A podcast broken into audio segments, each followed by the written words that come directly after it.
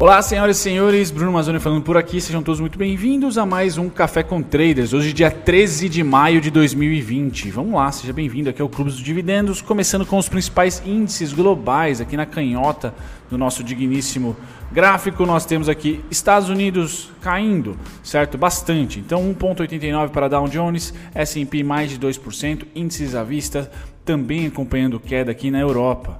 Tá? Reino Unido quase 1%, 0,93% e DAX na Alemanha 1,32% negativo. Ásia mais amena, vamos dizer assim, não tão para baixo, não tão ursônica. Temos Japão, Nikkei com 0,49 de queda e Hong Kong com 0,27. China também acompanha Hong Kong aí com leve queda. Ou seja, mercados à vista, ações para médio e longo prazo estão vendedores no mundo inteiro.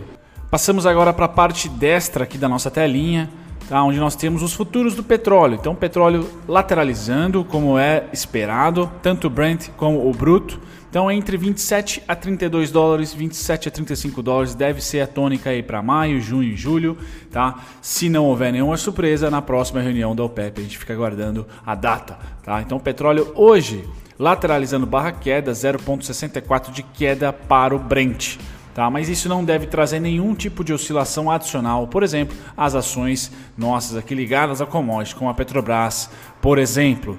Tá? Pulando dos futuros de energia, vamos para o metal. Quem que é o mais resiliente? Qual que é a commodity mais interessante de todas? Minério de ferro. Continua subindo, galera. Talvez beijando aí 90 dólares em junho, quem sabe, tá? Lembrando aqui a sua corrida aos 100 dólares feita há uma década e meia, há uma década atrás. Tá? Interessantíssimo, isso é importante para uma das principais ações aqui do Brasil, como é a Vale e leva junto aí Gerdau, Uzi Minas, dentre outros, Companhia Siderúrgica Nacional. Ouro, estável, como sempre é, em maio, com leve alta de 0,03.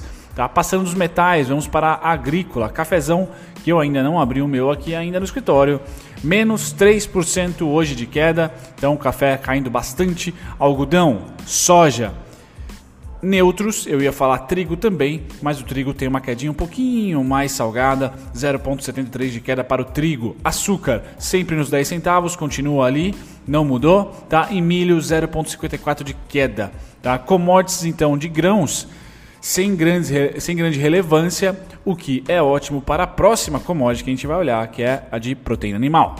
Pois bem, proteína animal na telinha. Se você me acompanha já há algum tempo aqui do café, você me ouviu dizer, certo? Me ouviu dizer, não sei se ah, estou assassinando português aqui, mas que os porquinhos tinham chego em um valor ali de equilíbrio, 67 a 70 dólares, certo?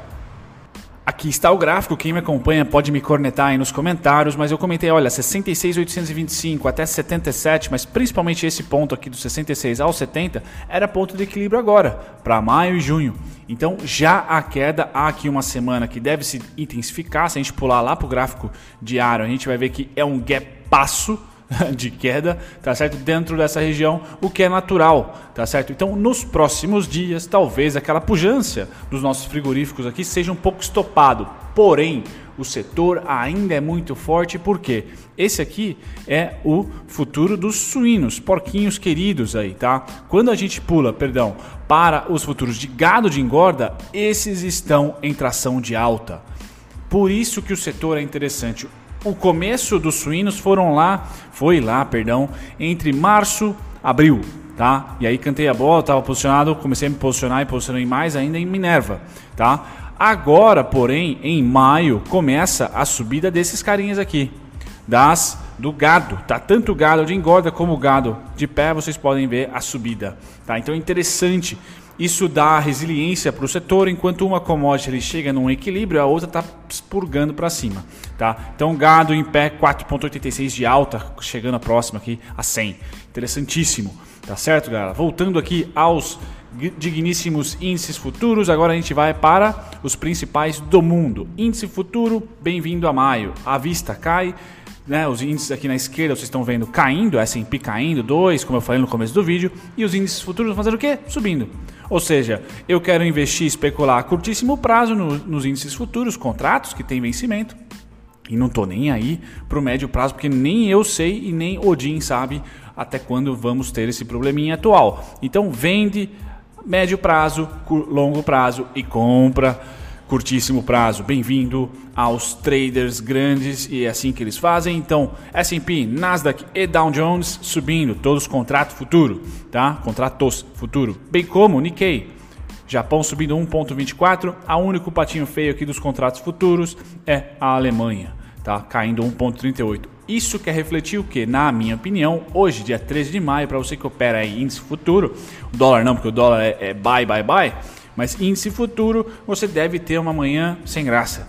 Para variar, maio, bem-vindo, tá certo? Eu sei que a bomba ontem política ou a possível bomba política, eu confesso para vocês, vou abrir um parênteses aqui durante esse vídeo para dizer que eu desliguei ah, o meu celular modo avião, sempre faço isso pelo menos uma hora antes de dormir. Né, quem gosta de IMFs da vida, dá uma bloqueada nela, tanto quanto o Wi-Fi. Mas eu sei que o Twitter ontem bombou bastante em relação a ao vídeo, vai ou não vai gerar um estresse danado. Eu prefiro ficar desinformado pelo menos nas próximas 24 horas, porque hoje ainda há muito do que se produzir de conteúdo sobre esse vídeo. Pode afetar? Deve afetar a bolsa? Lógico que vai, certo? Lógico que vai, vocês não tenham dúvida disso. O Brasil se você é fã do trabalho que eu faço ou gosta de simplesmente linkar política com economia, o Brasil é um prato cheio, porque tem fatos relevantes políticos quase todo mês. Por isso, toda a historinha que eu falei para vocês agora, ah, o mercado à vista global está vendido para caramba, médio e longo prazo, o mercado de curtíssimo prazo, os contratos futuros está comprado, tudo isso vai na no ralo, vai na privada, se de repente lançarem uma bomba no meio do pregão em relação àquele vídeo, tá certo? Ou em relação a qualquer coisa que envolva Moro e Bolsonaro. Tanto para a parte positiva da bolsa como da parte negativa da bolsa. Pois bem, passando então agora, nós vamos para os juros, contrato de juros aquele, aquela famosa uh, informação privilegiada ou realmente competência. Venderam na, na pré-ata, certo? E aí estão pondo no bolso. Óbvio, fato, é isso que está acontecendo. Provavelmente uma venda tão grotesca como essa deve acontecer na próxima reunião do Copom. Se eles já souberem que vai cair ainda mais, de 3 vai para 2,75. Tá certo? Esse é o movimento do juros, mas sem essa reunião, sem essa, essa possibilidade de fazer dinheiro da noite para o dia, o equilíbrio está aqui. Tá? É um ativo sem muito hedge, sem muita tendência, perdão, sem muita tendência nossos juros. Saldo é vendedor do contrato do mês e também foi vendedor ontem, mas o grande pulo do gato realmente foi no dia que se antecedeu a agenda aí da, da, da, divulgação da queda de juros. Legal. Dólar. Dólar continua comprado. Esse também, acho que a compra já é equilibrada. A gente não tem aqueles spikes violentos, mas é consistente. Esse então é um instrumento digno de hedge. Tá certo? Então, vende curto prazo, vende longo prazo em emergentes. De repente, eles podem virar a mão para os juros compra e já estão comprados em dólar.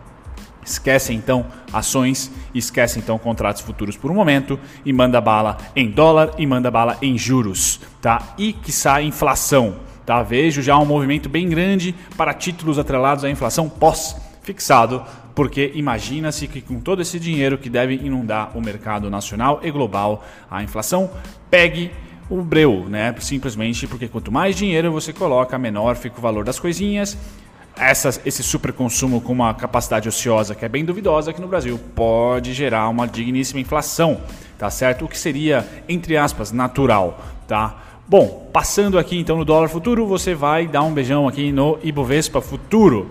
Ibovespa Futuro teve um dia de compra ontem, tá? Teve um dia de compra, provavelmente hoje deve se manter essa comprinha, tá? Mas eu acredito que a barriga deve ser feita aqui igual foi feita no dólar de venda, tá? Para inverter tendência. Junho é o fim do contrato, veremos até lá. Mas é interessante, ontem no caos, possível caos político, tá aí do próprio da bolsa, tivemos um resultado que foi ruim da Itaúsa, e é uma, uma ação que leva consigo Itaú junto, o setor financeiro tem bastante peso ainda na nossa bolsa, então ajuda a cair mais inseguranças, incertezas políticas tivemos um dia, vamos dizer assim, xarope de menos 1,5%.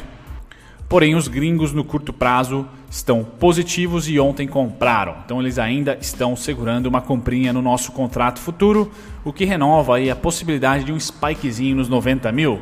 Quem sabe? Vamos lá. Agora, no índice à vista é venda, venda, venda e venda. Tá?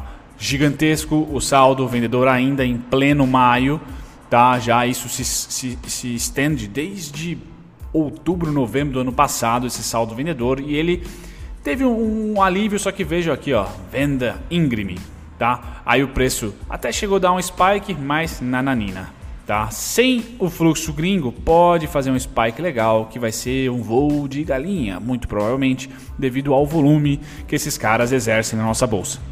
Agenda do dia, o mais importante para você que está ligado aí nos contratos futuros de índice, tá? Ou opera day trade, estoque de petróleo, esse cara que sempre gera uma digníssima volatilidade. Temos também o Powell falando sobre a, as taxas de juros e a economia política monetária norte-americana, isso às 10 horas. Mas esse aqui, vamos dizer assim, café com leite, perto desse. Esse é interessante. Para você que faz day trade em Petro ou para você que faz day trade em índice futuro, pelo, pelo volume que a Petro tem no, no índice, gera volatilidade sim, 11,5, tá certo? É esse digníssimo estoque de petróleo para ver se os americanos vão pegar, mandar a bala aqui nos contratos futuros de de petróleo, se eles já estão montando posição, dizendo que o estoque dele está baixo. Se Estados Unidos comprar esse, comprar bastante, esse cara aqui salta para 32 da noite para o dia, fácil, fácil, tá? Bom, agora eu quero trazer para vocês o nosso índice Bovespa Tá certo? O que, que eu imagino, galera? Nada mudou. Que eu estou uh, pensando, quem já acompanhou os vídeos sobre o índice Bovespa,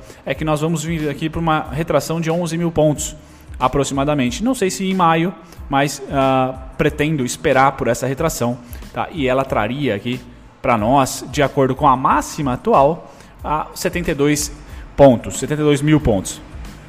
E a partir dessa retração, quem que eu aguardo? O pós-previdência, tá? Cerca de 15 a 17 mil pontos de variação altista, tá certo? Então é esse cara que voltou aqui, fez topo, fundo, topo aqui de novo, tá? Ou se você for mais caprichoso, ainda falta chegar nos 85 mil. Mas é esse fluxo de alta que eu caço contra o amarelo de baixa. Então vamos supor aqui o verde, colocar de verde de alta que eu procuro e o amarelo de baixa que eu espero. Então pode subir, subir, subir, subir. Se o amarelo não voltar, eu não tô ah, encarando aqui trades ou de repente suportes.